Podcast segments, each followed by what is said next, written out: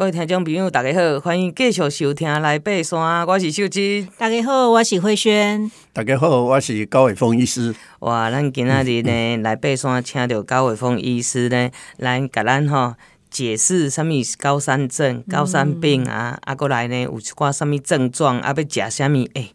听众朋友拢谈着安尼，你免去干内湖，吼去门诊。啊，毋过吼，你若比较细节吼，嘛是爱去像慧轩安尼吼，去专工去请教高医师吼，安尼会较吼安全，因为每一个人诶诶，即个。体质啦，哎，各方面的习惯是无共诶，吼，像讲，呃，你食铁剂有啥物反应？嗯，吼，对无？这啊，咱高医师呢，等下拢会甲各位听众朋友，吼，解说要清楚。咱头拄仔讲到即个高山病哦，讲到到肺水肿即个阶段，另外一个就是急性高山病，诶，即个症状吼，啊，包括。啊，咱高医师头拄仔有讲的肠胃道的即个部分，诶、嗯，这、欸、个部分其实吼，我带高龄者去爬山吼，因、大部分吼拢有一寡反应，就是讲伊的迄个腹肚胀的胀胀的，然后其实也容易排气。嘿啊，不，没有，他就排不出来，气排不出来，啊，所以顶着就艰苦的。啊，到尾啊，伊就伊就呃面吼，安尼拢强要吼白顺顺安尼啦。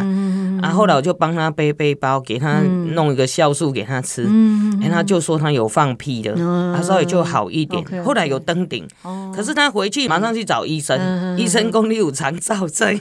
哦，肠燥症。哎，啊，这个部分当然每一个人啊，每一个人的伊的迄个镜头不共吼，啊，佮伊可能有一寡工作上的这职业病，嗯，因为伊是开。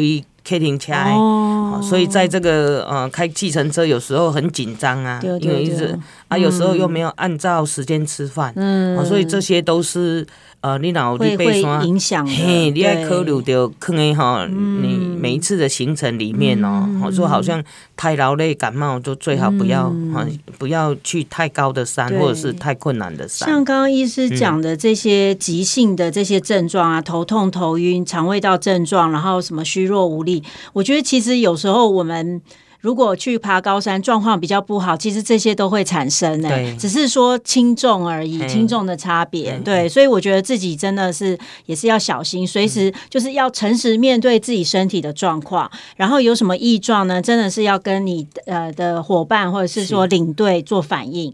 我觉得真的是不要惊哦，不要去撑。我我发现现在很多山友可能是因为就觉得。哎呀，我好不容易请到这这这假了，我好不容易可以来爬山，我一定要去完成它。嗯、但是呢，就会轻忽自己的一些身体的状况，嗯、然后就会硬撑硬撑，结果后来就是会有一些遗憾的事情发生。是是是，啊，还有民主问题啦。哎，对。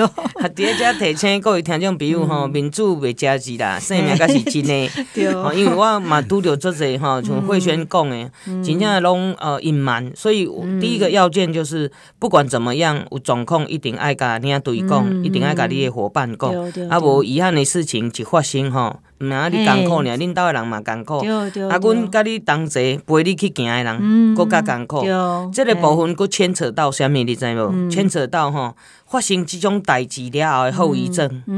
好，因为我们巡山员有当时要去讲救吼，啊，结果翘去嘛，啊，翘去佫生虫啊。哦，啊，生糖了吼，他对于那个味道，嗯嗯他就没办法接受，嗯，他一闻到泡面的味道，哦，他就吐，哦，然后到最后，因为早期台湾没有这样的心理治疗，对对，所以呢，他到最后是忧郁症死掉。啊，真的，这是阮巡山员来的一个一个案件，这个影响好严重，很大，所以各位很难想象，讲其实不是你陷入危险，去甲你救的人，啊，个你辛苦边的人，其实多多少少亲眼见到，对对对，他没有办法去解开这个呃眼见的这个事事情，所以这个部分哈，我是呃多高伟峰医师底下哈，嘛是说甲伊分享安尼啦哈，啊，咱个继续咱呢。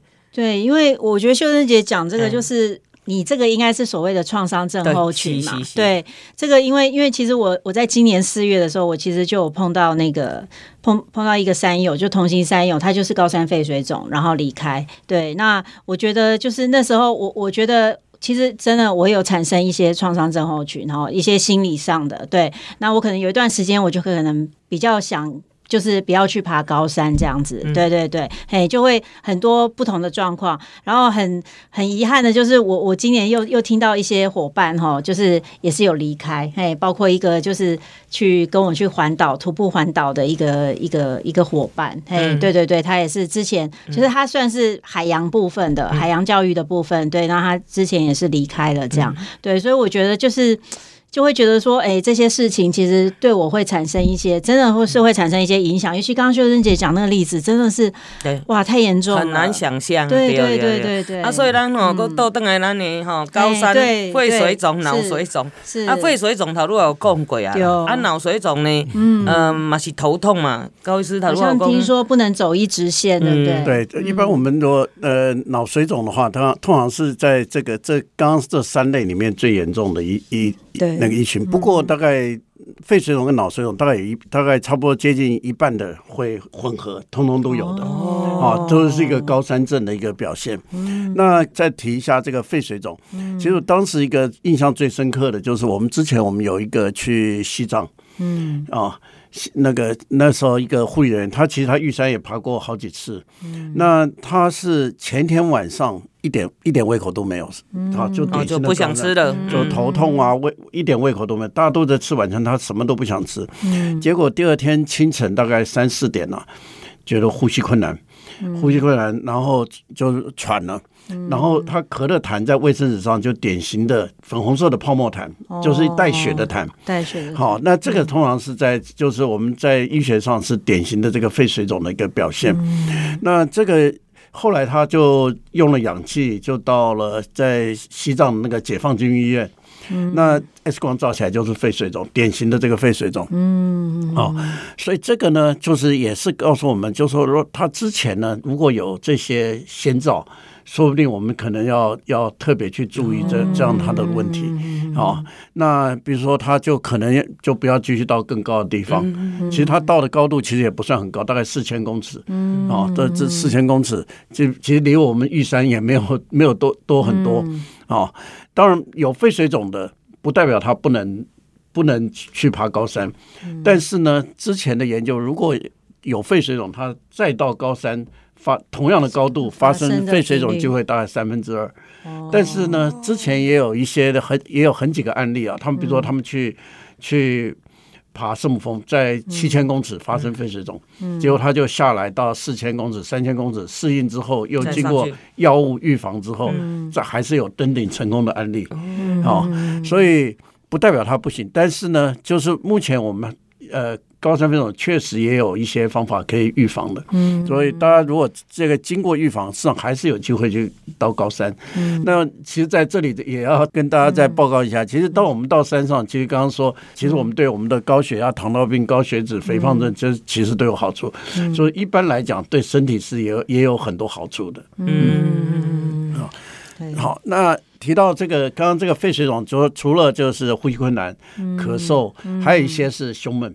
胸闷，胸闷，胸闷，胸闷。那这个胸闷呢？这个常常跟一般我们心脏病不太一样，因为我们心脏病典型的心脏病呢，是大家觉得一种压迫感，好像一个石头压在胸前，或者是那种缩紧的感觉。嗯。但是高山肺水肿的一半的这个高山肺肿，它的感觉常常是胀，觉得我们胸部很胀的那种感觉。当然也有少数是那个是也是压迫感，不过胀的感觉是占大多数。好，如果在高山是发生那种胸痛，然后又胀的这种感觉，要特别注意是不是这个肺水肿的这个这种这种的可能性。好，那当然，如果一旦发生，当我们治疗最重要的第一个就是下降。如果有氧气，那最好就是给氧气，然后再来当然也有一些药物，好，或者是加压带，这个有。那目前有一种叫做钙离子阻断剂，它的在治疗的这个。位阶跟加压带，就是我们的一般大家在台湾比较熟悉的一种 PAC 加压舱嘛。对，那个那个加压带，那个那个是，其实在在美国的疾病管理局的那个位阶大概都是 1C，一般他们的位阶是一样的啊，就也有一种药物是可以降低这个肺动脉压。嗯，OK，哇，所以这个嗯都有一些症状啊，所以。他如果咱甲慧轩、甲高伟峰医师拢有讲过，有一点症状的时候，你就要注意了，对，要有警觉性。啊，甲你的哈，这个呃领队哈啊，稍微讲一下，啊，看要怎么样啊，看是要休息还是要往下降啊，这个部分也可以。现在咱的迄个远距医疗嘛，做方便的，啊，可以打电话或者是用啊用这个。啊，影像，嘿，影像哈，来让这个医生来帮你诊断，对，这都是一个很好的方法哈。我上礼拜五晚上还接到一个从四千九百公尺那个尼泊尔打电话来，他就是像咳得很厉害，呼吸困难，实际上那个应该应该是我们目前判断是肺水肿的，那就用就在那个地方用一些药物让他这个症状缓解。对，所以高医师请教一下，肺水肿一定会咳嗽吗？嗯。咳嗽是一个常见症状，其实不同的那个阶段呢、啊。嗯，那刚开始是就是呼吸困难，这通常是常常早期。那还有心跳加快、呼吸加快，还有什么这个发紫啊，或者是那个呃，就是虚弱的一些的症状。但是咳嗽是一个重要的症状。对，那之前呢、啊，他们呃在早期啊，这个印度啊，他们很多新兵训练，就是直升机把那些新兵啊就丢到这个喜马拉雅山去四千公尺。那早期呢，在那边认为啊，只要得了肺炎啊，必死无疑。嗯啊，其实以前认为是肺炎，其实后来知道那是高山症，不然他在那个高度啊，怎么样治疗他都不会好。实际上重点要把他送下送下山才会好，因为高山肺肿其中一个很重要的治疗就是那个下降高度。嗯，对我我我我印象就是，呃，今年我碰到那个山友哈，他离开那个山友，他就是高山肺水肿，很典型。那他的咳嗽声，我觉得真的是就是像刚刚高医师讲那个过程哈，先是干咳。然后有痰的声音，哈，那虽然我们最后没有看到血，但是他那个整个有痰的那个声音哦，它是一个好像有一个水声，对对对，对对对对，螺声，螺声，对，就像高医师刚刚发出来的那个声音，对，然后然后我觉得感觉就是我我们跟他相伴的那些伙伴，真的。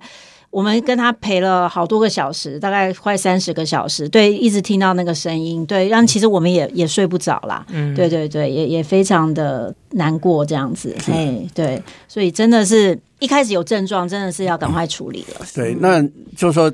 到底多高会发生这个肺水肿？在二零二零年急诊医学的教科书上有一个，他是报告有一个十一岁的小朋友，他事实上在两千六百七十公尺就发生肺水肿，那个典型的肺水肿，所以事实上不用很高，当然越高这个几率越大，哦，但是那个是那个非常典型的事有发生。那另外呢，我们台湾其实也有很多这个发生非水肿案例，比如说去玉山呐，去去雪山呐，去什么南湖大山呐，这些我们目前在台湾也，台湾这个高度事实上是足以发生这些肺水肿的这个高度啊。那刚刚最后再提到一下这个脑水肿，一般做脑水肿是认为这这里面相对是最严重。那目前脑水肿的诊断三个表现里面有两个，我们就诊断脑水肿。